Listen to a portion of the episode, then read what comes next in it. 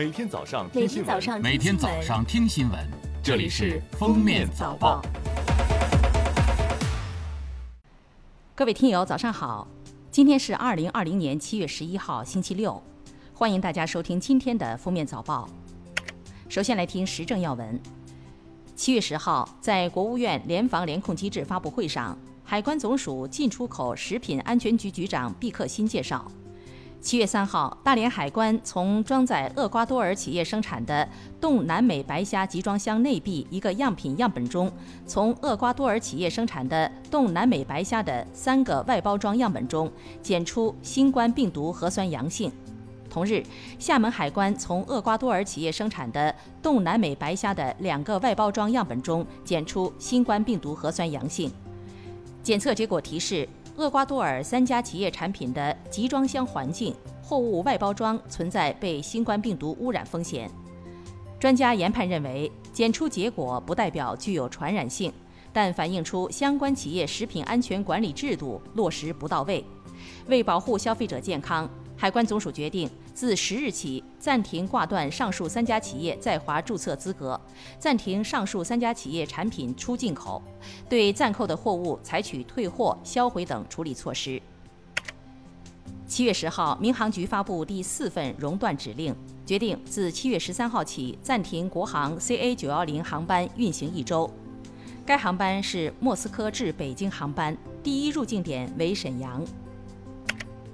鉴于当前长江流域洪水防御的严峻形势，经研究，长江水利委员会决定自七月十日十四时起，将长江水旱灾害防御三级应急响应提升至二级。同时，长江水利委员会水文局升级发布鄱阳湖湖口附近江段鄱阳湖湖区洪水红色预警，继续发布长江中下游干流成林基至汉口江段。大通以下江段、洞庭湖湖区、水阳江洪水橙色预警。记者十日从中国国家铁路集团有限公司获悉，上半年中欧班列开行数量大幅增加，累计开行五千一百二十二列，同比增长百分之三十六。六月份开行一千一百六十九列，再创历史新高。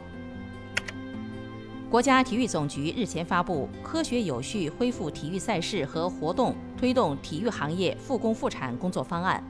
要求分类推进有序恢复体育赛事和活动。其中提及，切实做好北京冬奥会测试赛及相关筹备工作，审慎调整第十四届全国冬运会、亚洲沙滩运动会等大型综合性运动会举办方案。除北京冬奥会测试赛等重要赛事外，今年内原则上不举办其他国际性体育赛事和活动。七月十号，香港特区政府教育局举行记者会，教育局局长杨润雄宣布，根据疫情最新变化，香港所有已复课的中小学和幼稚园可于七月十三日提前放暑假，部分年级的考试可做特殊处理，完成考试后再放假。从八号起，香港已有多所学校因有学生或家长被确诊或有密切接触者而临时停课，其中位于沙田区的多所学校更因疫情恶化已宣布提前放暑假。下面是今日热点事件：十号，四川省德阳市应急管理局发布通报称，初步判定广汉花炮厂燃爆事故为一般事故。针对剩余库存的引火线等生产原料，已于十日凌晨转运完毕，彻底消除安全隐患。事故造成六人受伤，其中两人重伤，四人轻伤。记者从上海市虹口区人民检察院获悉，二零二零年七月十日，该院提起公诉的被告人黄毅清贩卖毒品案，在虹口区人民法院依法公开开庭审理，并当庭宣判。法院以贩卖毒品罪判处被告人黄毅清有期徒刑十五年，剥夺政治权利三年，并处没收财产五万元。记者从云南普洱市林业和草原局获悉，中老边境的云南普洱市出现黄脊竹黄入侵，目前累计发生面积近十万亩。黄脊竹黄是我国产竹区的主要害虫，常大面积危害。初步研判，边境一线七月至九月份黄脊竹蝗爆发成灾的可能性大，需要做好监测，加强防控。近日，在浙江丽水，一群学生乘坐观光巴士上学，在一积水路段，一小汽车突然加速驶过，溅了学生们一身泥水。随后，驾驶人因未按规定低速通过漫水路等数罪，并罚四百元记三分。事后，车主写信向学生们致歉。最后来听国际要闻。当地时间十号下午，首尔高等法院对韩国前总统朴槿惠亲信干政案和国情院受贿案作出重审宣判，朴槿惠获刑二十年。早前，检方要求判处朴槿惠三十五年有期徒刑。当地时间九号下午，美国加州总检察长泽维尔·贝塞拉宣布，加州将就留学限制政策正式起诉特朗普政府。本周早些时候，美国政府出台新规，要求国际学生不能只上网课，必须接受面授课程，否则将面临包括但不仅限于驱逐的后果。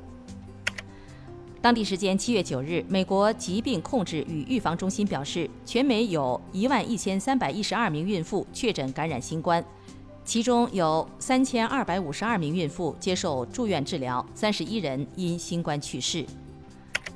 当地时间九号，世界气象组织发布最新的未来五年全球气温预测评估。数据显示，二零二零至二零二四年五年间，预计全球气温每年都有可能比工业化前水平升高至少一摄氏度。北极的升温幅度可能是全球平均水平的两倍以上。感谢收听今天的封面早报，明天再见。本节目由喜马拉雅和封面新闻联合播出。